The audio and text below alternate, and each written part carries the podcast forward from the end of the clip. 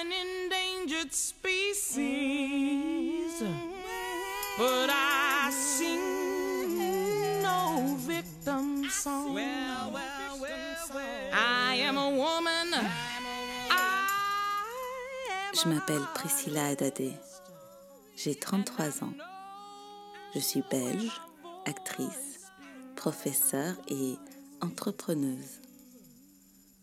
Je suis constamment à la recherche de femmes inspirantes, d'histoires pertinentes, de rencontres enrichissantes.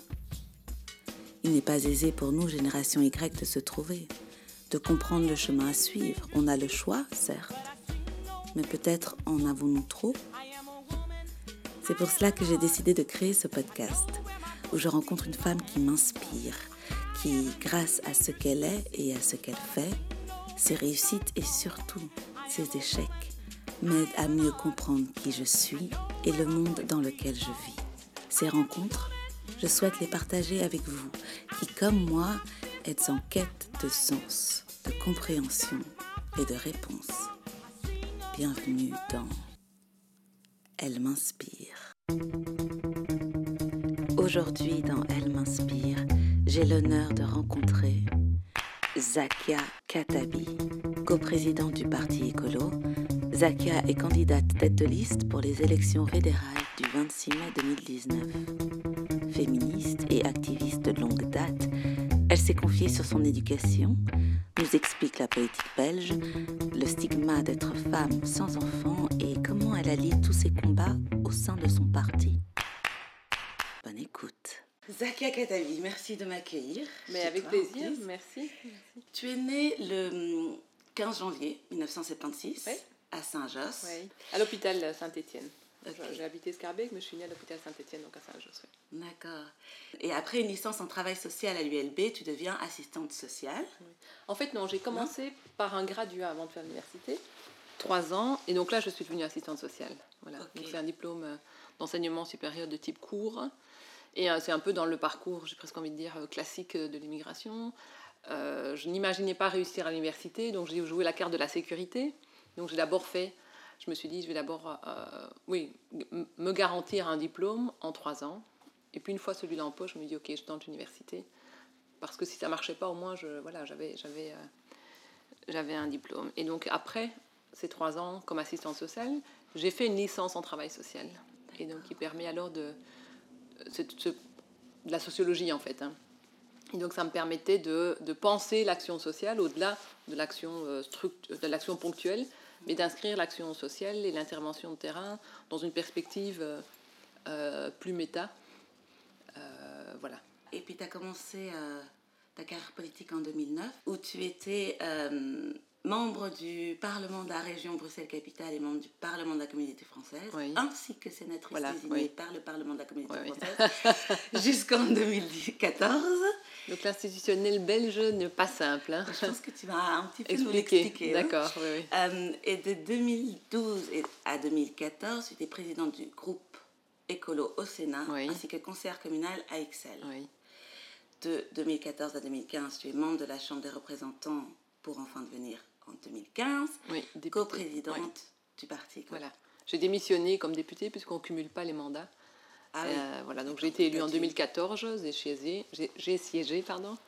Et puis suite à la démission euh, de la coprésidence sortante, je me suis présentée, j'ai été élue, donc j'ai démissionné. Je ne suis plus que présidente de parti, C'est ça. Et maintenant, tu es tête de liste candidate tête de liste. ouais. écolo pour les élections fédérales. Absolument. Donc la Chambre. Oui, Ok. Alors, la, la politique en Belgique est très, très compliquée. oui, oui, oui. oui. Même en tant que Belge, euh, je pense qu'on on galère euh, à Absolument. en être averti ou d'être dans le milieu.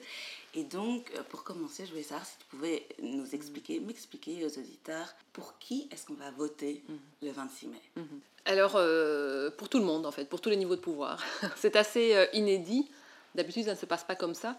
Mais euh, donc, euh, suite à, à la dernière crise, voilà, on s'est retrouvé à, à- devoir, euh, enfin, à aligner tous les calendriers. euh, voilà, et donc, on votera pour les européennes, pour les fédérales et pour la, euh, et pour la région, et pour les régionales. Donc là, c'est vraiment un gros, gros enjeu, puisque l'ensemble des, des gouvernements va être renouvelé. C'est sans doute l'occasion de mettre un peu de cohérence de faire en sorte qu'on puisse avoir des majorités qui, autant que faire se peut, hein, qui, qui, voilà, qui, qui portent la même vision et le même projet pour que ce soit un peu plus facile à comprendre et qu'il y ait moins de blocage. C'est pas gagné. On sait que la réalité flamande est très différente de la réalité wallonne.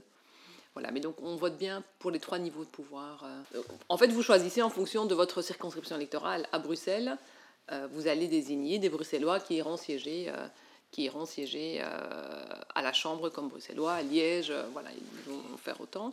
Ils vont faire de la même manière. Et alors à la région bruxelloise, là, vous, vous élisez vos représentants qui vont traiter des matières qui concernent directement euh, notre vie euh, quotidienne, puisque ce sont des matières euh, qui sont liées au territoire, donc notamment les questions de mobilité, les questions de logement, les questions. Là où, où au fédéral, on a plutôt des matières régaliennes, comme on dit, la justice, euh, les affaires étrangères, la santé, l'intérieur. les régions, c'est ce qu'on appelle les matières territoriales, donc qui sont liées au territoire régional. Hein, Donc la mobilité, euh, la, euh, euh, le logement. Et puis il y a la communauté, la communauté française, la communauté flamande, qui eux euh, sont compétents pour les matières dites personnalisables, donc liées aux personnes alors. C'est comme ça que euh, la Fédération Wallonie-Bruxelles s'occupe des francophones de Bruxelles, mais de Wallonie aussi, puisque c'est lié là euh, aux personnes, et donc c'est l'enseignement, c'est la culture. Et donc à chaque niveau de pouvoir est lié des compétences. Mhm. Voilà. Ok. Bon, J'espère que c'est un peu plus clair. Merci. Euh, et donc, avant de revenir, on, on reviendra à, à la politique et aux élections, bien entendu. Mm. Mais euh, je voudrais qu'on commence par, euh, par toi et par ton enfance. Mhm. Donc, tu es né euh, à Bruxelles Oui. et tu y as grandi. Mhm. Euh, qui sont ou étaient tes parents? Bon, c'est un parcours typique de l'immigration. Mon papa, donc ils viennent tous les deux du Maroc, c'est eux qui ont fait le parcours. Mon papa est venu ici pour trouver du travail, euh, enfin, vraiment euh, classique. hein. Mhm. Euh, il a été ouvrier ici. Ma maman l'a rejoint quand ils se sont mariés. Euh, ma maman ne travaillait pas. Mon papa était ouvrier. Et donc on, a, on est cinq à la maison. Et euh, j'ai une sœur jumelle. Donc j'ai deux sœurs aînées, une sœur jumelle et un, un plus jeune frère. Et donc, euh, c'est vraiment, euh, j'ai presque envie de dire, ce qu'on lit dans les livres de sociologie sur l'histoire, euh, sur l'im- l'immigration maghrébine. hein. Voilà, la maman qui était à la maison, qui s'est occupée de nous, papa qui travaillait dans le, dans le bâtiment, et puis nous qui. enfin, ils ont beaucoup investi dans, dans notre éducation, et ils ont beaucoup misé notamment sur, euh, sur l'école. Donc, on était très suivis dans notre parcours scolaire, ils étaient très exigeants, on avait une vie qui était plutôt une vie. Qui était concentré sur le cocon familial. Donc j'avais très très peu de relations, euh, notamment avec la communauté d'origine marocaine que je découvre ces dernières années, euh, parce que c'était vraiment une vie euh, enfin, vraiment très très tournée sur le, sur le cocon, sur le Par cocon familial. de protection bah, c'est aussi le caractère de mes parents. Je pense que ni l'un ni l'autre ne sont des grands fêtards, pour le dire un peu rapidement. Et, le, et au niveau des, des, des stéréotypes, on va dire.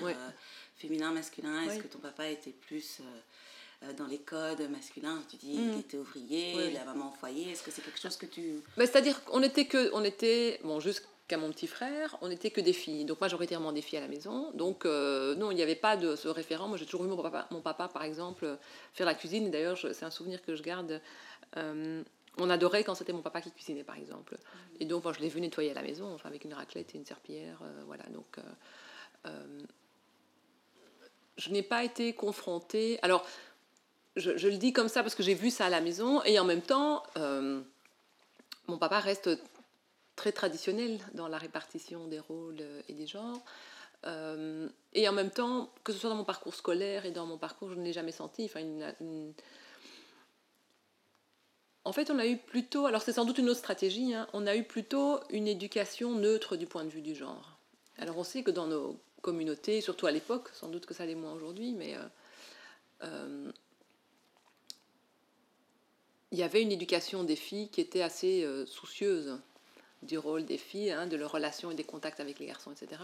Et parfois, je me dis, tiens, les miens, peut-être dans, dans, cette même conception plus traditionnelle, ont une autre stratégie, c'est-à-dire de, plutôt que de faire des, des, des- comment, des garçons et des hommes un ennemi, ils ont neutralisé. Donc moi, j'ai un rapport au monde qui est, du point de vue du genre, totalement neutre.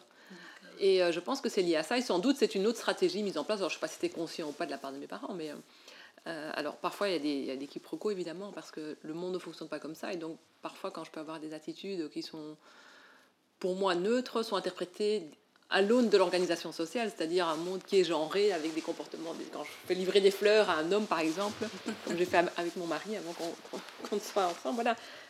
Euh, parfois ça, ça- ça prête à sourire et ça donne des situations un peu cocasses. Mais, euh, mais non, ils ont toujours trouvé par exemple important qu'on réussisse à l'école et qu'on. euh, voilà. Et, et, et je ne me rappelle pas que. par exemple, ils étaient dans une conception de dire, ben, comme j'étais une fille, c'était ce genre d'études qu'il fallait faire plutôt que d'autres. Ouais. Ça, ça, Et non, quand ton petit non. frère est arrivé, tu t'as pas dit Ah, tiens, il a.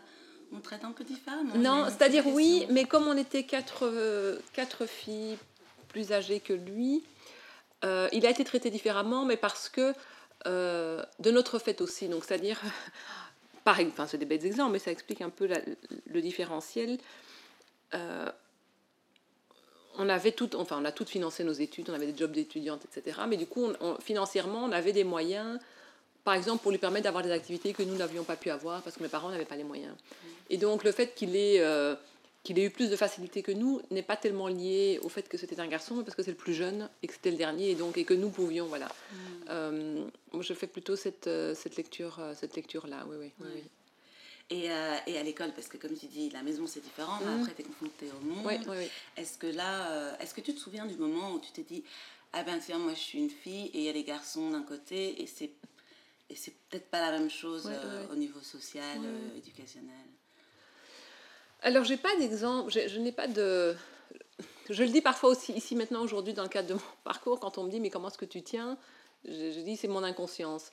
Et peut-être que c'est l'inconscience qui a fait que j'ai vécu des situations, mais que pour ne pas euh, tomber, pour pouvoir passer à travers, oui, en fait c'est tellement intégré, c'est maintenant que j'y pense, je me dis bah oui c'est ça.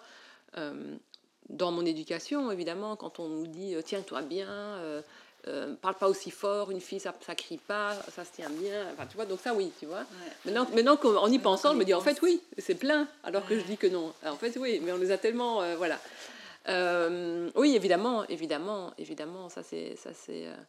une jeune fille, ça se comporte pas comme ça. Et, ça, et alors, il y a une expression en arabe, en dialectal. hein.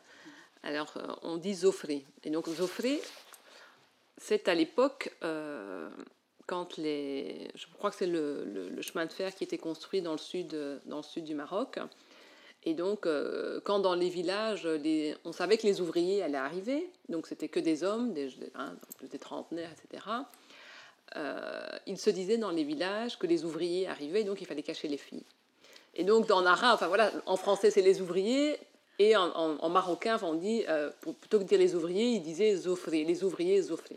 Et donc, j'y pense parce que parfois, à la maison, ma maman nous disait, euh, euh, en arabe, elle le disait, mais elle disait, je n'ai pas offré à la maison. Et donc, c'était lié à un comportement d'homme euh, sans éducation, enfin voilà. Et donc, ça, c'est des expressions aussi dans le langage courant qui, qui font coller, voilà, à des, à des, à des, à des comportements et surtout à des stéréotypes liés à liés à, au genre. Au genre, Ouais, ouais, tout à fait.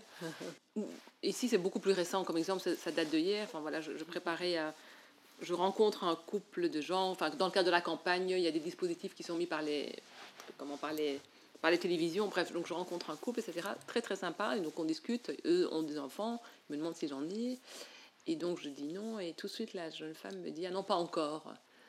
Je veux dire, bon, je ne vais pas relever, c'est pas le moment, mais voilà, des petites Ouais, choses ouais. comme ça, ça montre, j'ai été surprise, en fait, c'est un couple de quarantenaires, etc. Et donc... euh, euh, donc voilà, c'est des petites choses comme ça qui montrent qu'on reste quand même encore dans une vision euh, traditionnaliste et de la famille et de la femme et de euh, voilà. Et, et justement, là, tu parles de la langue, donc tes parents, ils parlaient euh, en dialecte Mhm, mhm, à ouais. la maison. Donc, et ça, euh, comment est-ce que vous alliez les deux cultures? Tu te souviens si ça avait été quelque chose de difficile ou c'était assez simple? Non, ça a été parce que donc moi j'ai été élevée vraiment dans une j'ai une éducation très traditionnelle en fait, Euh, très traditionnelle et j'étais dans des collèges catholiques très bourgeois. Et donc dans ces deux mondes, la fille a, a un rôle assez précis et qui en fait se ressemble, c'est-à-dire elle fait pas de bruit, elle se révolte pas, elle est voilà. Donc de ce point de vue-là, il n'y a pas eu de grosse euh, confrontation puisque euh, les messages qu'on a envoyés sur euh, le rôle de la femme et dans un monde plus traditionnel qui était le mien de, de- de- de- voilà, de, des classes populaires de l'immigration. Et voilà. Euh, donc de ce point de vue-là, voilà, tout à fait, complètement, complètement. Et comme euh, dans ce genre d'école, on n'imaginait pas qu'il puisse y avoir euh, voilà, des enfants d'ouvriers, donc mes amis ont, ont- enfin, m'ont toujours enfin, se sont toujours identifiés à moi et, et moi à eux, donc je n'ai pas eu de décalage, Mm. de grand écart vraiment sur l'éducation, d'autant plus que aussi dans cette éducation traditionnelle, c'est aussi être élevé dans le, le plus grand respect des institutions, que ce soit l'État, l'école, euh, voilà, les enseignants.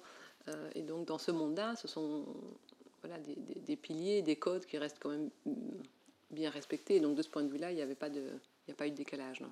Et t'étais quel genre de petite fille ou ado? Mhm. T'étais sage? T'étais bien dans les codes ou... Oui, euh, j'étais bavarde. Euh, non, non, ça a été un parcours. euh, voilà, j'étais pas première de classe, mais j'ai pas été non plus la dernière. Euh, j'ai été. Alors c'est marrant parce que je- dernièrement j'ai repensé, donc j'ai fait, euh, j'ai fait les latines jusqu'en cinquième, jusqu'en poésie. À l'époque on appelait ça la poésie. J'ai changé pour faire sciences éco parce que je, je voilà, pas le latin. Et j'y pense parce que j'ai une nièce qui a 12 ans, Luna, qui doit faire le choix et qui m'a appelé l'autre jour parce qu'elle me dit ah maman et papa veulent que je fasse latin et toi qu'est-ce que tu en penses? Voilà. donc je lui ai dit que moi j'avais changé donc je savais bien mais que je regrettais aujourd'hui. Ah. voilà. Euh, parce que euh, bon, d'une part je lui ai dit que les sciences économiques elle pouvait les apprendre euh, toute seule dans un livre etc que le latin voilà c'est plus simple mais qu'aussi ce que je n'avais pas perçu à l'époque euh, c'est une rigueur qui, que tu gardes après et qui te sert euh, au-delà de, au-delà des traductions euh, voilà, latines et aussi, euh, et aussi une approche de la langue française du coup, ou, ou même italienne, etc., qui, qui est relativement intéressante et c'est une ouverture sur une, sur une complexité, enfin voilà, qui, ça te forme à ça en fait, hein, à une gymnastique intellectuelle que, que tu peux utiliser après. Voilà. Ouais, On n'apprend pas forcément. Dans euh, d'autres le matières, oui, euh, non, tout à fait, tout à ouais, fait. Alors que le reste, on peut. on Oui, oui, accès complètement, on y a plus. accès. Euh, voilà, donc euh, c'était c'était rigolo. Et tu te souviens ce que tu voulais être, euh, entre guillemets, quand tu étais. Moi, j'ai rêvé de faire du droit. C'est vrai? Ah oui, oui, ça, ça a été vraiment... euh, Oui, oui, ça, ça a été vraiment... euh, Et tu l'as pas fait? Je regrette. Non, je ne l'ai pas fait parce que ce que je disais tout à l'heure, Ouais. c'est-à-dire, euh, je ne... Il n'y avait pas d'universitaire, euh, donc il n'y avait pas de référent, et donc j'ai pas il y avait cette urgence aussi parce que je finançais mes études, et donc il fallait, je ne pouvais pas me permettre euh, de faire, euh, voilà, des études sans avoir la garantie d'aboutir, etc. Donc là, il y a eu un vrai, une, vraie censure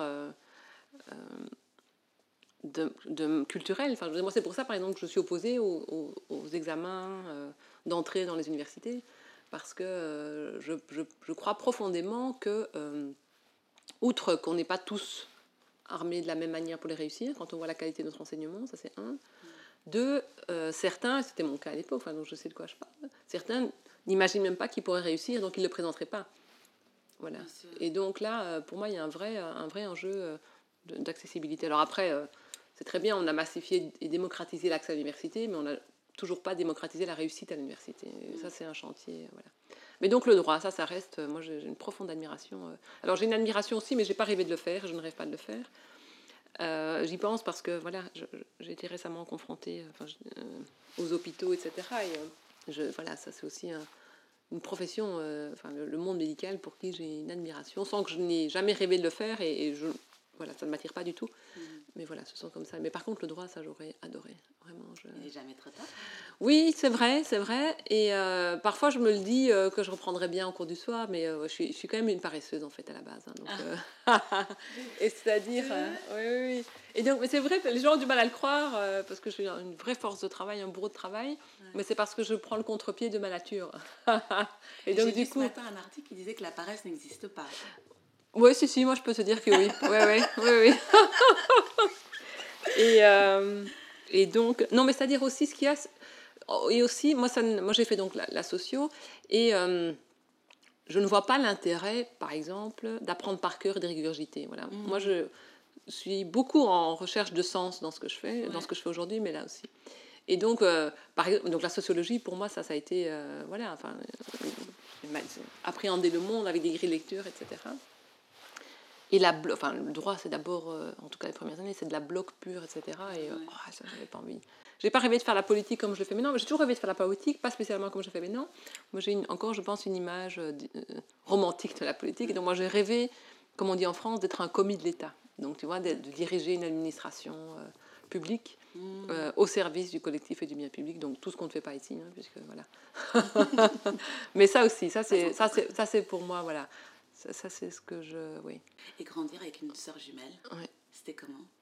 Alors, C'était euh, donc, on se ressemblait très fort. Ma maman nous habillait de la même manière. Et, euh, et c'est vrai que longtemps, donc elle s'appelle Zineb, ma soeur jumelle, et longtemps j'ai cru que moi, mon prénom, c'était Zakia Zineb, parce qu'on était tout le temps ensemble, quand on appelait l'un, on appelait l'autre, enfin voilà. Et donc, euh, moi, je suis une grande solitaire, mais je pense que c'est lié à ça. Pendant longtemps, ni elle ni moi n'avons existé, j'ai le sentiment, voilà, je corrige, n'avons existé euh, comme individus, mais, mais, mais comme, comme jumelles, quoi. Ouais, ouais. Et je pense, j'avais plus de mal qu'elle avec ça. Parce qu'elle aimait bien qu'on soit habillé de la même manière, moi pas, ça m'énervait, etc. Et peut-être aussi que le fait de, de laisser tomber le latin, c'était aussi une manière de me détacher d'elle, elle a continué à aller latine, voilà. Euh, et donc, bah, c'est vrai, enfin, je veux dire, euh, c'est une relation particulière. Euh, et alors, c'est marrant parce qu'on a, on, on a évolué dans nos vies de, de la même manière, enfin, dans des milieux professionnels très différents, etc. euh, Jusqu'au moment où elle a eu des enfants, parce que moi, je n'en ai pas. Et alors là, c'est une partie euh, qui m'échappe complètement, puisque je, voilà, je ne, ça, a été, ça a été très particulier.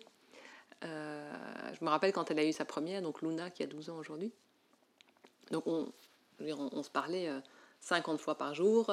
Et quand j'étais avec elle au téléphone, je, me- je- pensais déjà à, la- à l'appeler alors que je parlais avec elle. Vraiment, on avait beaucoup de contacts. Et puis quand elle a eu Luna et que je l'appelais, elle était évidemment moins disponible parce qu'elle me dit écoute, je- bah, genre la petite avait une semaine quoi. Elle me dit je suis en train de la changer. Je dis ah bah attends, et Luna peut attendre quand même. Enfin, j'étais vraiment. euh, Et puis. euh, Et puis après, quand elle, 4 ans après, je pense, quand elle, elle m'a appelé, je, me rappelle que c'était hier, parce que c'était un dimanche matin, pour m'annoncer qu'elle était enceinte de la deuxième, de, Maya donc. Donc je décroche, euh, je raccroche et je fous en larmes. Mon mari croyait qu'on m'avait annoncé. Je dis, mais le boulet quoi, elle en a une deuxième. et c'est-à-dire que, euh, d'abord moi je me projetais en elle, parce que moi je, je, je suis très très... euh, euh, très éprise de ma liberté et des contraintes. Enfin voilà, il y a quelque chose de presque de pathologique, j'ai envie de dire. Et donc, je- je- d'abord, je me disais, ah, elle va être coincée. Voilà, c'était vraiment ça. Euh, et puis après, c'était aussi, elle, va encore être moins disponible pour moi. Voilà, il y avait vraiment. C'était une période très très particulière. Et puis après, c'était drôle parce que euh, je disais à chaque fois, il faut pas qu'elles, enfin, doivent pas croire que c'est moi leur maman, parce que c'est vrai qu'on se ressemble très fort. voilà. Et en fait, je me suis rendu compte qu'en disant ça, c'est moi qui devais me dire que c'était pas les miennes. Ouais. C'était assez particulier, vraiment. euh, Oui, oui, oui, ça reste une relation euh, particulière. Et bon, bah, c'est comme dans toutes les familles, je veux dire, on ne choisit pas sa famille. Donc, euh, tant que c'était ma sœur, c'était ma sœur, je n'ai pas choisi. Mais ici, maintenant, à l'âge adulte, c'est devenu une amie, enfin, plus qu'une sœur, c'est devenu une amie. Donc, c'est une relation que je choisis et que je chéris, mais par choix, pas parce que c'est ma sœur. Ouais, Il y a ouais. quelque chose qui a changé, qui a, qui a... Mais sans doute qu'à cause de la gémellité, j'étais, euh, c'est comme si on était forcés de s'entendre et de vivre ensemble. Et donc il y a eu, euh, euh, aujourd'hui c'est un choix, Ouais. voilà. C'est euh, une meilleure relation je que- crois, oui, oui. En tout cas, je ne sais pas si c'est le meilleur, mais je me sens mieux dedans, Ouais, ouais. voilà, parce que j'ai le sentiment de, de la choisir, voilà, et pas de la subir, euh, voilà. Euh, et alors toutes ces histoires, mais elles sont vraies, hein, quand euh, l'une est malade, l'autre aussi. Enfin, je veux dire, on, on l'a- je- il suffisait que je me casse une jambe, mais il fallait pas trois semaines pour qu'elle se casse l'autre. Enfin voilà, il y a vraiment, vrai si si, Ah il y a vraiment des, oui oui Et complètement. l'instinct, Oui, tout à fait, on sent absolument. Oui, oui, oui, tout à fait, tout à fait. Euh, mais moi, je crois, enfin, je, je, je, pense, je crois aux énergies, c'est-à-dire le monde est fait de ça, et donc euh, voilà, on est sans doute plus connecté que d'autres. Et, euh, et parfois, le matin, je me lève et je suis pas bien pendant 2-3 jours sans que j'ai un contact avec elle. Je me dis, tiens, il y a un truc, et donc je l'appelle. Et parfois, c'est pas très grave, hein, mais voilà, il se passe des choses. Voilà, c'est qui vient mais pas forcément toi. sans que Oui, oui, complètement. Oui, oui, tout à fait, tout à fait, tout à fait. Oui, oui, oui, complètement. Et par contre, elle, donc, elle a eu des enfants. Elle et, a deux filles, oui. Et toi, non. Ça, ça- par contre, ça pas, c'est pas la jambe et puis l'autre. Non, non, c'est ça. C'est un choix. Elle- oui, oui, elle est plus. euh, je veux dire, elle a rêvé de se marier, elle rêvait d'un grand mariage, euh, elle voulait une belle, une jolie famille comme elle a. Mais non, voilà, moi, j'ai pas du tout eu ça. Moi, je, non, non, ça, ça, c'est, ça, en effet, ça, ça n'est pas du tout de ce point de vue-là, euh, de ce point de vue-là, les mêmes. Elle les personnalités, évidemment, sont pas. Non, sont très différentes aussi. Ouais, Oui, oui, oui, ouais. tout à fait. Et donc, toi, t'as pas. euh, donc, tu rêvais pas quand tu étais plus jeune euh, Non, ni Du d'un grand mariage, ni d'un. Non, non, non, non. Ah non, moi je rêvais de sauver le monde, de faire le droit, de. Voilà, tout ça. Ouais. Mais pas, non, pas, pas, pas la famille, pas de. Mais sans doute aussi en lien, euh, je veux dire, en, en réaction euh, à ma culture, je veux dire, où c'est comme ça. Euh, on se dit. euh, Mais alors je dis toujours, moi j'ai moi, j'ai une relation euh, pathologique à ma mère, hein, une relation fusionnelle. Et euh, elle nous a dit écoutez, moi j'ai élevé cinq enfants, je veux pas de petits-enfants. Elle avait dit ça un jour comme ça, enfin voilà, en disant bon. Alors quand on voit comment elle s'occupe de ces deux petites. euh, et donc moi j'ai toujours, mais moi j'ai écouté ma maman, elle a dit qu'elle voulait pas de petits enfants, alors j'en fais pas. non mais c'est- je- c'est-à-dire que j'ai, c'est pas comme, je veux dire, je ne, j'ai pas rêvé d'en faire, mais c'est pas le combat de ma vie de dire jamais je ferai d'enfants. Enfin je veux dire voilà, ça me laisse relativement indifférente. Et euh, et alors ici maintenant par exemple, on est en campagne etc. Quand euh, je me fais interpeller hein, euh, dans des débats où des gens me disent mais euh, s'il y a une famille politique qui a conscience de la finitude du monde et, et du fait voilà, qu'à un moment donné, euh, la Terre pourra plus nous donner tout ce qu'on a consommé, c'est vous. Euh, et donc, euh, comment vous situez par rapport à ça et par rapport à la démographie euh, voilà. Il y, a- il en a qui disent qu'il faut contrôler les naissances, etc. Bref, moi, je ne suis pas de cela. Je pense qu'il y a d'abord une, une répartition plus juste de ce qu'il y a à avoir pour pouvoir nourrir tout le monde, plutôt que de dire il n'y a pas assez à manger pour tout le monde. Si. Pendant qu'il y en a qui s'éclatent, euh, enfin, qui, qui s'éclatent la panse, il y en a, bref. Mais alors je dis toujours, bah, écoutez, moi j'ai fait ma part, hein, je suis présidente d'écolo et j'ai pas fait d'enfant. Ça vous va? Check. Voilà, absolument. Oui, parce qu'à force de pas savoir répondre, bah, et puis un jour j'ai dit ça, je me dis, ben voilà. C'est une bonne quoi. Alors, et donc, comment est-ce que tu es rentrée euh, dans la politique? Alors, euh, d'abord, l'entrée en politique, ça a été. euh, moi, j'ai toujours été une, militante féministe dans l'associatif, à l'Université des femmes, etc. Et une militante antiraciste. Et donc, quand j'ai fait l'université, moi, je me suis passionnée pour, les, pour la théorie de la construction sociale de la réalité. C'est Berger et Luckman. Et donc, c'est une théorie, je vais faire très, très rapidement, hein, qui, qui postule que. Ce qu'on vit, la manière dont on vit ensemble, la manière dont on organise nos sociétés, tout ce qu'on croit comme règles immuables, en fait, ne le sont pas, ce sont des constructions. Voilà. Bon. Et voilà, évidemment, ça faisait écho à mon féminisme, parce que moi, euh, le- voilà, l'essentialisme, le- le- voilà, comme féministe, c'est des choses que, que je rejetais. Donc là, aussi, euh, je me disais, bah, tiens, si, euh, si tu acceptes de rentrer dans cette, dans cette théorie-là, et si ça fait écho, ça veut dire que si tout est construit, on peut tout déconstruire, en fait. Voilà, et donc c'est parti de là. Alors j'ai d'abord fait de la recherche, j'ai déconstruit. Euh, parce que ça ouvrait le champ des possibles en disant, mais euh, euh, notamment les règles pour les, pour les, pour les filles, enfin voilà, ou, euh, ou l'organisation sociale dans ces injustices et dans les règles du marché, dans les trucs. Ben non, il n'y a rien qui s'impose à nous, ce sont des choix qu'on pose à un moment donné, etc. Bref, donc j'ai déconstruit, j'ai fait de la recherche. Puis au bout d'un moment, tu te dis, bon, c'est bien de déconstruire, mais c'est pour reconstruire autre chose. Et alors là, voilà, je me suis dit, bah tiens, c'est le moment de rentrer en politique. C'est vraiment un parcours euh, comme ça. Et, euh, mais je dois dire qu'en 2009, moi, je, je je- je n'avais jamais imaginé euh, me présenter. Puis c'est venu comme ça, je l'ai fait 13e à la région. On a cartonné, j'ai été élue du premier coup. Voilà. Et c'est quelqu'un qui t'a poussé parce que justement maintenant, il y a, enfin, on parle beaucoup, mais ça fait un, Ouais, petit- ouais. un bout de temps.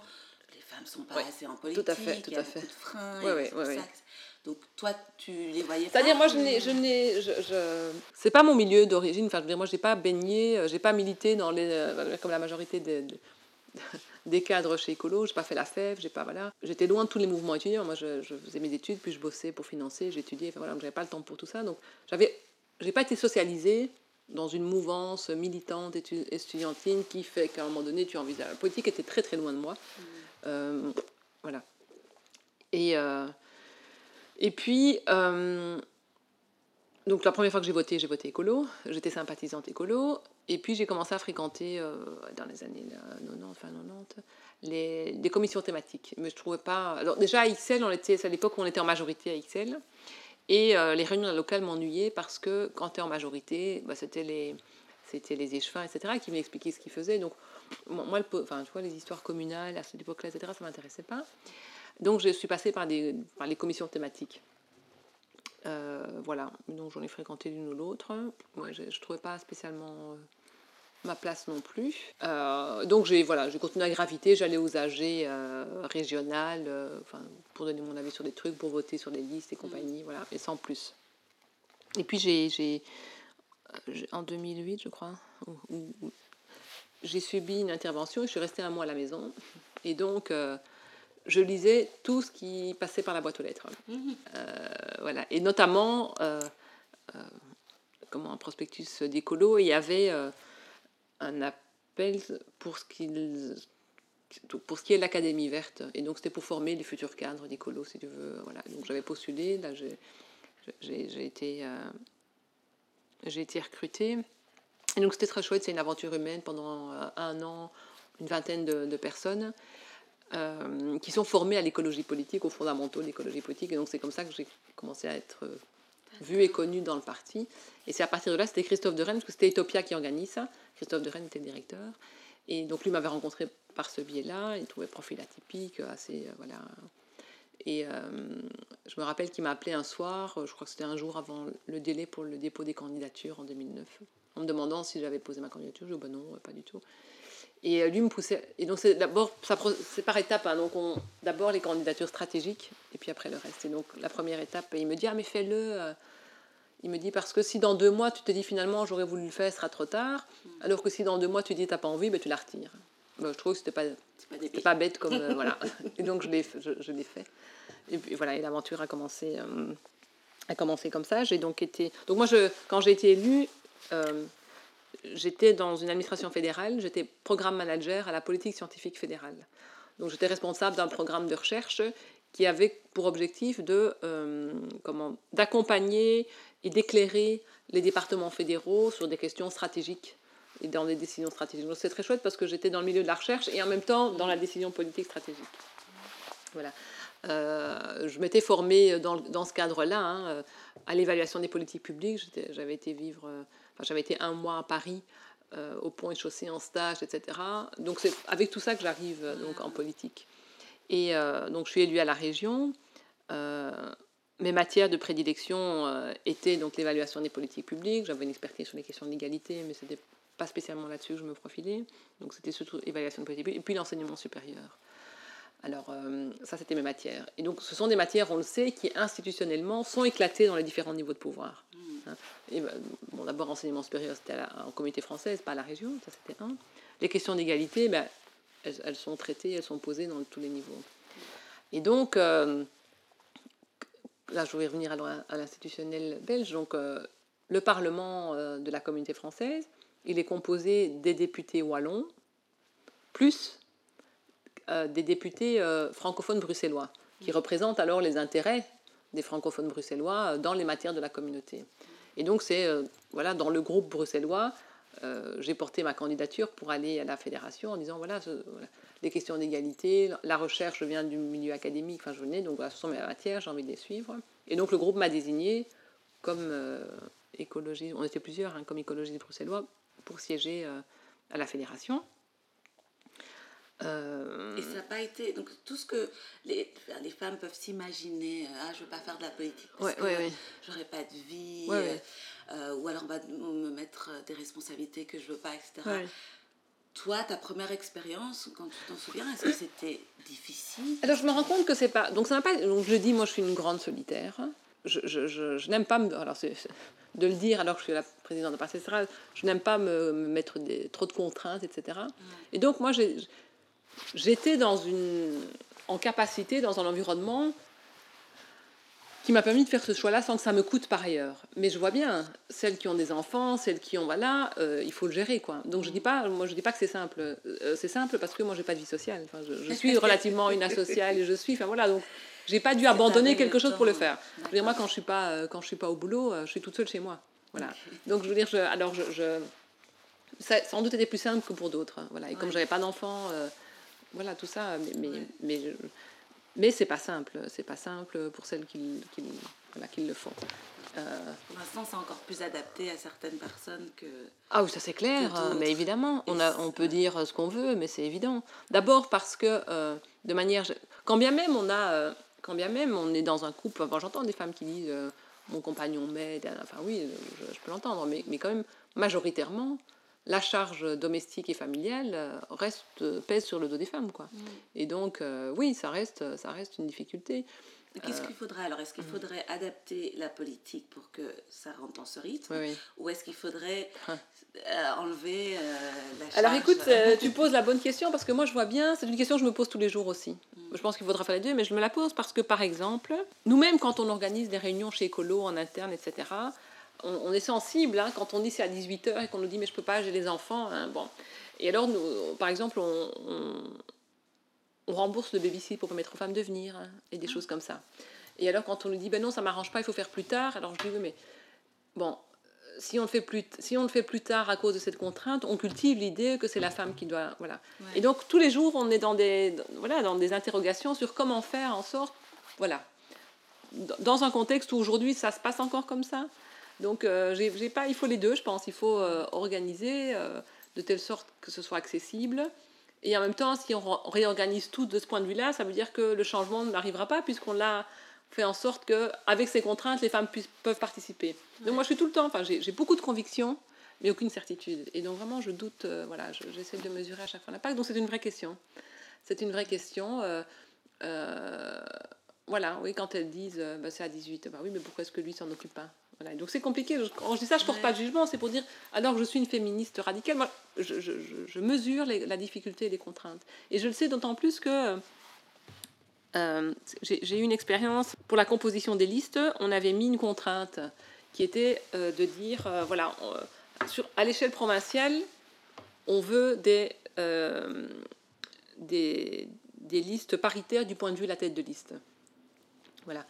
Et donc ça voulait dire que, par exemple, à Bruxelles, il y a une liste chambre, une liste euh, sur la province, hein. une liste chambre, une liste région. Donc si à la chambre c'est une femme, euh, à la région, enfin voilà, et inversement. Bref. Bon. On avait, fait- on avait demandé ça aussi pour les communales. Euh, et je me suis rendu compte que, euh, sous prétexte de ce combat-là, moi-même je devenais violente à l'égard de certaines femmes qui ne souhaitaient pas le faire. Mm. Et ça, ça me perturbe, enfin à chaque fois que je le dis, ça me perturbe parce que j'ai pas de solution pour ça. Il y a une limite assez euh, fine entre encourager et pousser. Oui, oui, complètement. Voilà. Et donc, euh, il faut que je me rappelle euh, que mon combat, il est d'abord pour euh, le libre choix, le, choix, le libre choix des femmes. Ouais. Que ce soit des choix que moi je ne ferais pas pour moi, mais voilà.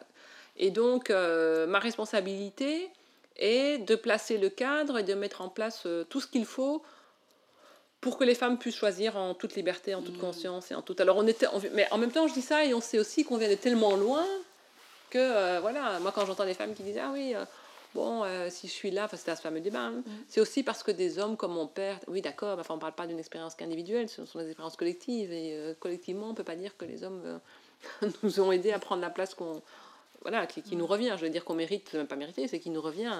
On est plus de la moitié de la de, de l'humanité. Et en disant ça, c'est, je, dis aussi toujours que le féminisme, ce, n'est pas un combat des femmes contre les hommes, c'est un combat euh, contre un système et un modèle qui fait, euh, alors, euh, dont les premières victimes sont les femmes, et majoritairement, mais dont les hommes peuvent aussi, aussi être victimes. Quand un homme veut prendre son congé de maternité, qu'il est cadre dans une boîte internationale et qu'on lui dit, mais enfin, qu'il n'ose pas le demander, voilà, c'est le système. Donc c'est bien un modèle qu'on combat et c'est pas euh, la lutte des femmes contre les hommes quoi. Donc moi je me sens pas obligée de dire que heureusement mon papa était là pour non, Enfin, voilà. Ouais, c'est pas ça, c'est pas ça que je- c'est pas ça que je parle.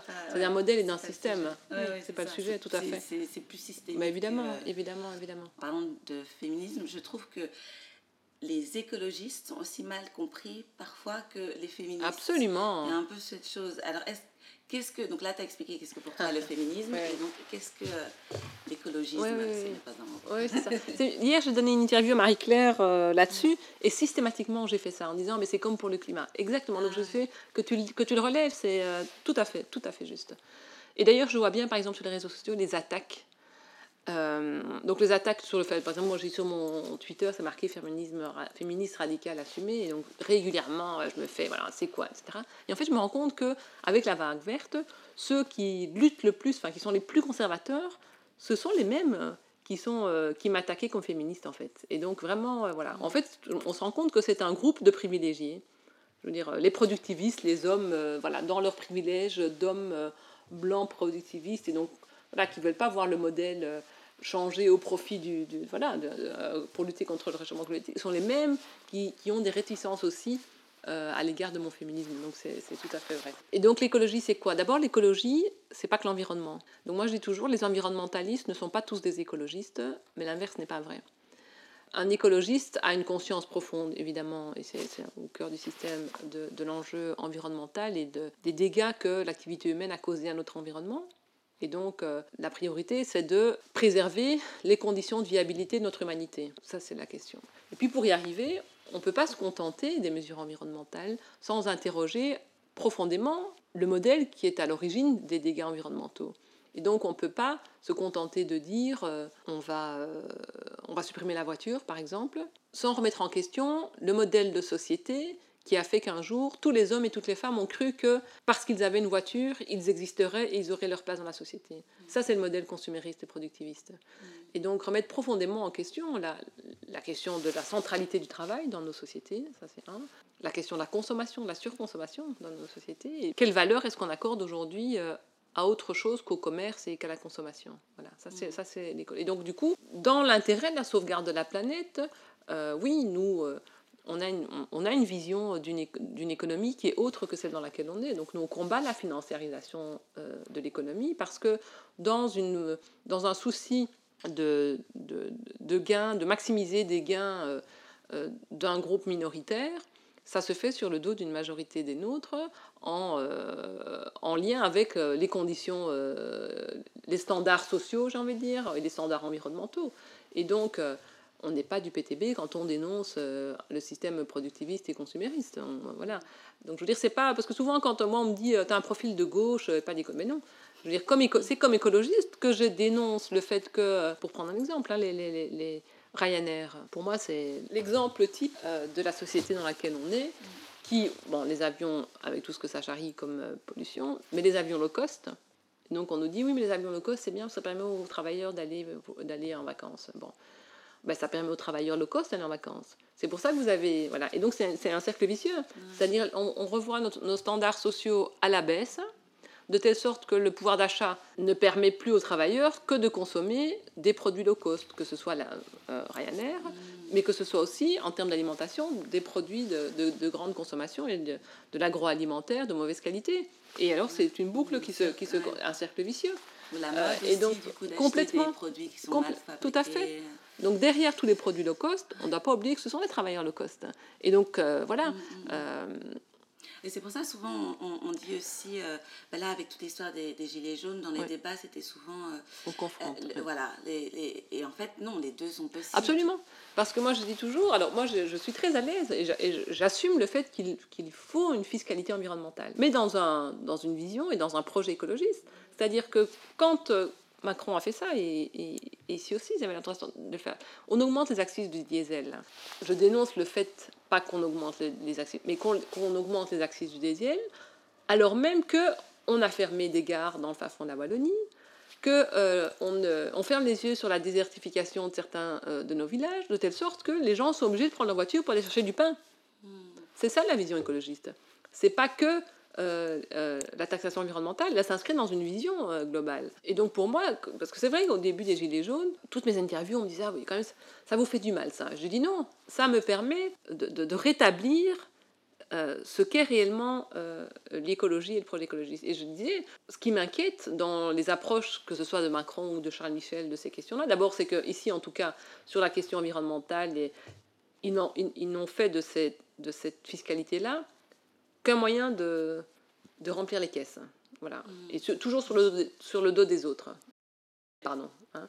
Ça, c'est un. Donc, il n'y a, pas de, y a, y a pas de politique euh, écologiste, environnementale euh, qui est menée ici en Belgique. On ne on peut pas dire ça en termes de, de, fiscalité. Pas du tout. C'était une manière de faire rentrer de l'argent euh, dans les caisses de l'État, point à la ligne, c'est tout. C'est comme par exemple à Bruxelles. On dit zone de basse émission. Bon, c'est très bien. OK. Mais en même temps, moi, j'ai pas entendu le gouvernement bruxellois dire que ou dénoncer l'élargissement du ring que la Flandre veut faire pour venir à Bruxelles. Mm. Je veux dire, c'est ça une vision écologiste. Zakia Katabi, ministre-présidente, ouais, je ferais. Euh, je vais pas prendre ministre-président, un autre ministère qui me tient à cœur. Par exemple, dans l'enseignement supérieur. J'étais la semaine dernière euh, à l'UCL dans un débat sur la transition, etc. Et donc, on avait vu hein, les corps. Euh, les corps, euh, le corps scientifique qui invitait les jeunes à aller manifester, etc. On voyait le recteur dans la rue. Et donc, moi, je disais, mais c'est très bien. Mais c'est facile de dire. Je... Alors, c'est facile, on vient de loin. Hein. Avant, c'était pas facile. Mais aujourd'hui, tout le monde dit, OK, plus de paille en plastique, euh, plus de gobelets en plastique, c'est très bien. Mais je disais, mais l'université est le temple du savoir, de la transmission du savoir et de la production. Ok, vous ne donnez plus de paille en plastique dans vos, dans vos restaurants, mais est-ce que vous êtes prêt à revoir l'orthodoxie de vos enseignements, par exemple en économie Quand on continue à former les jeunes, et donc l'univers mental et symbolique de toute une jeunesse, euh, en leur disant que l'alpha et l'oméga, c'est euh, la course à la croissance, que le seul indicateur, c'est le PIB, je veux dire, oui, on peut arrêter les plastiques, mais si on continue dans ce modèle-là, voilà, il faut arrêter de, de, de, de mettre en place euh, un enseignement ou un cours sur euh, l'environnement, etc. Si dans les fondamentaux, c'est comme le genre, enfin, c'est ce qu'on disait tout à l'heure, c'est-à-dire on peut continuer à dire, euh, ok, dans le cours de citoyenneté, on va, on va expliquer aux jeunes c'est quoi l'égalité, mais si la prof de français continue à, à faire lire à nos enfants des livres où on dit, euh, voilà, et où on voit ces images. Voilà, donc c'est ça. je pense qu'il faut. Euh. Oui, tout à fait. Et c'est ce que Nicolas Hulot a dit quand il a démissionné en France. Il a dit Moi, je ne peux pas continuer à écoper à la petite cuillère un paquebot qui est en train de couler. Je ne peux pas, moi, faire ce que je fais, alors qu'à côté de moi, le ministre de l'Agriculture continue à biberonner le secteur euh, de l'agriculture et de l'agrochimie, etc. Donc voilà. moi, ministre-présidente, c'est avoir cette vision-là dans l'ensemble euh, des politiques. Et là où on le voilà, que ce soit en économie, donc développer, euh, euh, développer faire développer l'économie circulaire et donc orienter les, orienter les aides d'État, pour le dire un peu rapidement, vers la transition, mmh. que Actiris réoriente ses formations vers les métiers de la transition. Mmh. Voilà, donc c'est vraiment ça, c'est pas juste. moi, demain, je monte, moi, je prends pas le, le ministère de l'Environnement, c'est trop facile. C'est caricatural de le dire comme ça, mais voilà. Euh, et pendant que moi je fais l'environnement, euh, il y a le ministre du Logement qui, euh, voilà, qui, qui, qui, qui, continue à ne pas. Ça, ça se passe pas maintenant, mais c'est pour. Je grossis le trait pour montrer à quoi ça sert, de, moi, d'avoir une politique environnementale si on continue à, à laisser les gens, à, offrir un, parc locatif public qui est une vraie passoire énergétique, par exemple. Voilà. Mmh. Donc, quand je dis on ne sera jamais assez ni trop d'écologistes pour changer. C'est pas, c'est pas, euh, on sera jamais de gens avec la carte écolo. C'est de gens qui ont une vision, et qui décident une bonne fois pour toutes de traiter euh, de manière radicale le, problème. Et pour le moment, il y a un article, pardon, il y a un article qui circule et ça m'énerve beaucoup. Et donc, euh, mais bon, le, récit, on arrivera à le changer. Mais quand on dit l'écologie, c'est moins de liberté, bah, ça fait rigoler quoi. Mmh. Comme si aujourd'hui, on était libre quand on se fait matraquer à longueur de journée de publicité, etc., elle est où la liberté? Sauf que tu choisis autre chose. Voilà. Donc, euh, c'est cette question qu'on met toujours, euh, l'écologie punitive. Mais elle, est où la punition? La punition, c'est quand euh, il suffit, enfin, quand il y a un pic de pollution, on dit à nos enfants et à nos aînés, restez à la maison. Ça, c'est une punition. Moi, je trouve pas ça normal. C'est c'est quand on voit la qualité de l'air, c'est quand on voit la qualité de l'alimentation. C'est ça la punition. Hein. C'est pas quand moi mon projet c'est quoi? C'est de faire en sorte que les gens mangent mieux mange bien, respire mieux. C'est ça, c'est ça la punition? Voilà. Et sur cette question des, libertés aussi, parce que c'est, je trouve, euh, fermer les yeux un peu rapidement sur euh, euh, le monde dans lequel on est et où précisément on n'a pas la liberté de choisir. Quoi. Aujourd'hui, le modèle, c'est être performant en tout, hein, dans sa vie privée, dans sa vie professionnelle. il faut que tu aies été trois fois sur l'année, tu pris trois fois sur l'année l'avion, enfin voilà, que tu es le mm. dernier. Est-ce que moi, moi, je ne trouve pas que je suis libre voilà, dans le modèle dans lequel je suis? Les partis traditionnels euh, restent dans une vision euh, productiviste. Et de la, même le PTB, enfin, je veux dire, la gauche traditionnelle, l'extrême gauche, continue à miser et à tabler sur la croissance, avec alors euh, une autre répartition des fruits de cette croissance. Moi, comme écologiste, je ne suis pas du tout là-dedans. Je vais donner un exemple. la réduction du temps de travail, par exemple. Aujourd'hui, la gauche traditionnelle et la gauche radicale la revendiquent. Mais eux la revendiquent parce qu'ils se rendent compte qu'aujourd'hui, il n'y a plus assez de travail pour tout le monde. Et comme ils continuent à considérer que le travail est une valeur centrale, alors on va la partager pour que tout le monde l'ait. Comme écologiste, la réduction du temps de travail, on l'a portée même en période de plein emploi. Parce que nous disions que euh, les individus existent indépendamment de leur production et de leur consommation. Et que pour que certains, dont les plus précarisés, puissent investir la sphère autonome, puissent s'accomplir à travers autre chose que l'abrutissement au travail, il faut qu'on organise la société d'une autre façon. Donc même en période de plein emploi. Donc aujourd'hui, vous avez la gauche qui porte cette revendication, mais pour des raisons différentes et parce qu'elles ont un projet de société différent. Et ça, moi, je continue à le... Voilà. Ici, Solidaris a sorti son manifeste, euh, euh, manifeste pour une transition, pour un, un nouveau pacte social et, écologiste, je pense. Voilà. Et donc, euh, j'ai discuté avec, avec, euh, avec Labi, avec Delruel, avec Jadot, et je leur disais, mais au cœur de votre projet, c'est la valeur travail qui reste centrale. Et ça, c'est une vraie différence fondamentale entre, vous, entre vous et nous. Voilà. Et c'est comme. Et donc, la question du revenu de base, par exemple. Euh, les propositions que les écologistes font, parfois choquent, parfois euh, euh, suscitent des réactions légitimes quand on les lit dans le projet productiviste de business as usual. Voilà. Moi, quand je défends le revenu de base, c'est parce que je défends aussi euh, la réduction du temps de travail, mais dans la perspective que je viens de que je viens d'expliquer. Donc, ça donne une toute autre euh, lecture, et c'est pas du tout une volonté de détricoter la Sécu. Enfin, attendez, personne n'a attendu les écologistes pour que la Sécu soit. dé- Enfin, il, faut, il suffit de voir dans quel état elle est. Donc, euh, Je pense que c'est un discours aussi qui peut beaucoup, euh, moi en tant qu'artiste, euh, ce, ce travail, nous on en, on en souffre beaucoup de, ben, vous travaillez pas tout le temps, Ouais, ouais, euh, ouais. et vraiment on sent qu'on est en décalage avec la, euh, la société comme elle est Ouais, maintenant, ouais, donc ça c'est vraiment, je pense quelque chose qui, qui, qui va parler parle. aussi euh, soit aux artistes, Mhm, aux- enfin on est plus que juste euh, notre boulot quoi. Oui, oui, oui, tout à fait, tout à fait. Notre boulot se, se, se mesure Oui, oui, tout à autrement. Mais alors, quand on dit ça, c'est vrai que les- la gauche traditionnelle est ce soit les syndicats ou. Enfin, voilà. Euh, je ne suis pas, en disant ça, je ne fais pas le, le lit de la droite qui est dans autre chose. Moi, je. D'abord, je pense que. euh, et en plus, moi, je. Enfin, c'est aussi une autre façon de répondre à une préoccupation sociale qui est la mienne.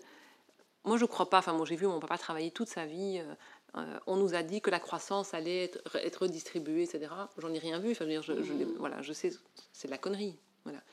Et je ne crois pas, quand bien même il y en aurait, d'abord plus personne ne croit dans la croissance. Je veux dire que ce soit le FMI, le plus, grand, bon, plus personne n'y croit. Quand bien même il serait, moi je ne crois pas qu'elle bénéficierait à tous. Je n'y crois plus. Voilà, le monde, enfin, mon papa, à 80 ans, il a fait de moi une présidente de parti. Et quand même, la société lui renvoie comme image, donc qu'il a intégré lui-même, qu'il a raté sa vie parce qu'il ne roule pas dans le dernier modèle de voiture, je sais pas quoi. C'est ça, en fait, hein, la société dans laquelle on est. Et donc, voilà, moi, je, veux dire aux individus, vous existez sur vos deux pieds et vous avez toute votre dignité indépendamment de ce que vous produisez, de ce que vous consommez. Ça, moi, c'est ça qui m'a amené à l'écologie, la question environnementale, mais c'est aussi la question de, de l'autonomie des individus en dehors de, ce modèle productiviste, vraiment. Vous connaissez l'aloe vera? Cette plante aux bienfaits miraculeux dont tout le monde parle? Eh bien, je peux vous le confirmer, car cela fait des années que moi et ma famille ne jurons que par cette plante. Douleur, fatigue, régime, détox, self-care. La réponse reste toujours la même. Appelle Malou. Malou, c'est le surnom de Marie-Alice de Graff, une experte en aloe vera dotée d'un rire inoubliable et qui, grâce à sa gamme diverse et variée de produits à base d'aloe vera, vous concoctera un programme sur mesure pour vous rééquilibrer, vous soigner et vous fortifier de l'intérieur. Quoi de mieux en ce début de printemps Moment idéal pour nettoyer, renouveler et recommencer. C'est pour cela qu'elle offre aux auditeurs de Elle m'inspire 15% de réduction sur toute sa gamme que vous pouvez découvrir sur www.marie-alice-degraphe.be. Et ce n'est pas tout. Pour celles et ceux qui souhaitent créer leur propre business, parlez à Malou. Moi, c'est ce que j'ai fait. Toutes les informations sont dans la description de l'épisode. Allez, on retourne à Zakia. Et tu penses que dans ta carrière polit- politique que tu as souffert plus de sexisme ou de racisme Ou les deux Ou aucun Si, si, si. euh, c'est difficile de dire. euh, donc, euh, j'ai aussi travaillé au Centre pour l'égalité des chances, où j'avais été responsable de, voilà, de, la problématique des femmes migrantes, et notamment parce que quand il s'agissait d'elle, on ne savait jamais voilà, si c'était du fait de, qu'elle soit femme ou qu'elle soit. euh, donc parfois c'est difficile à admettre. Alors il y a des choses qui sont, qui sont, qui sont évidentes et puis d'autres pas. Donc euh, sans doute des deux, pas au même moment, euh, mais c'est clair que j'ai pas été. euh, oui, c'est clair que je, que je l'ai subi. Alors par exemple, et,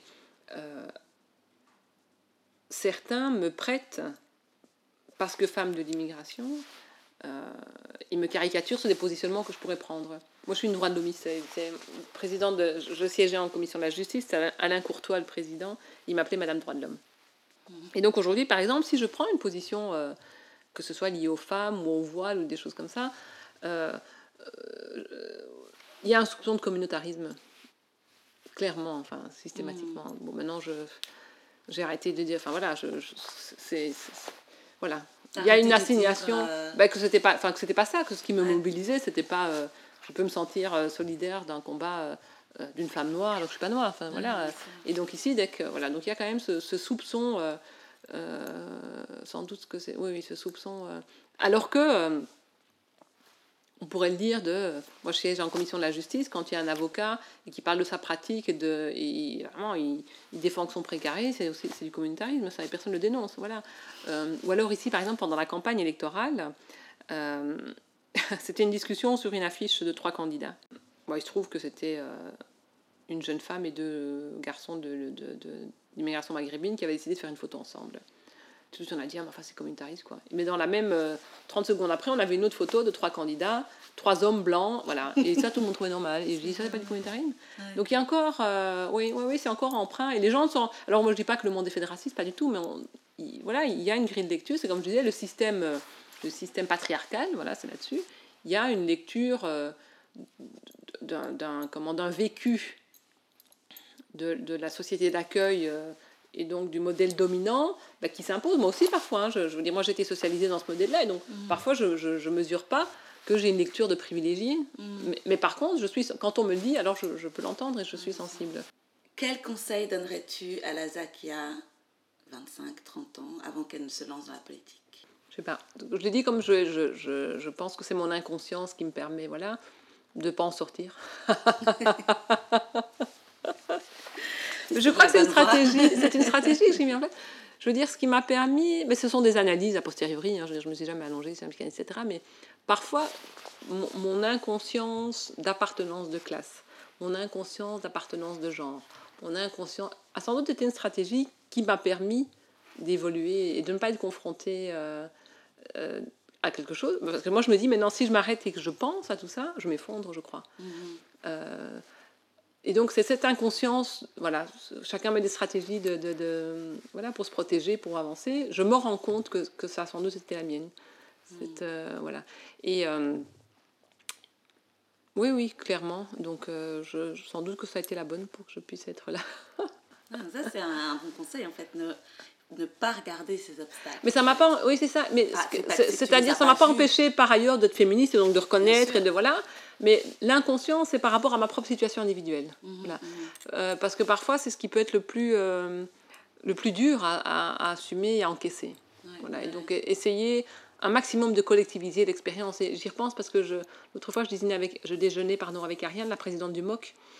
Et c'était notamment après, une, euh, après des semaines où j'ai fait vraiment l'objet d'un harcèlement sur les réseaux sociaux, sur Twitter.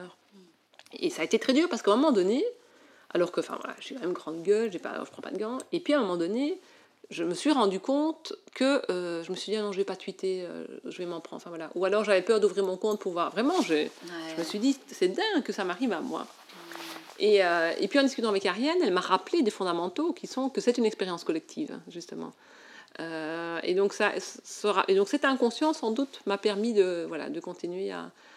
Et, et sans doute la formation aussi que j'ai en sociologie, et voilà, me permet de prendre du recul et d'essayer de comprendre, indépendamment euh, de l'expérience individuelle, dans quoi est-ce que ça s'inscrit. Donc ça permet de, et aussi de rester très libre et de garder du recul par rapport à- au monde professionnel dans lequel je suis et par rapport à ma situation euh, individuelle. Et qui t'inspire? Moi, j'ai pas, je suis pas, j'ai- pas de fan. Enfin, il y a une femme qui m'inspire. euh, Ça peut être un homme aussi. hein. Non, non, c'est une femme en l'occurrence. non, non, c'est une femme, c'est c'est Rosa Parks. Mm. Et, euh, et je vais dire, un- enfin, con- enfin, il y a une chanson de Goldman qui est euh, sans doute bateau, etc., mais qui me fait penser à elle et qui explique mon. euh, c'est si j'étais née en 17 à Leidenstadt.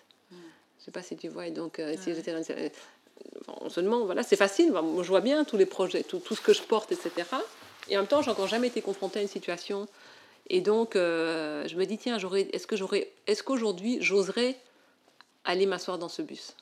Et moi, je le dis euh, avec beaucoup d'émotion, vraiment. Ouais.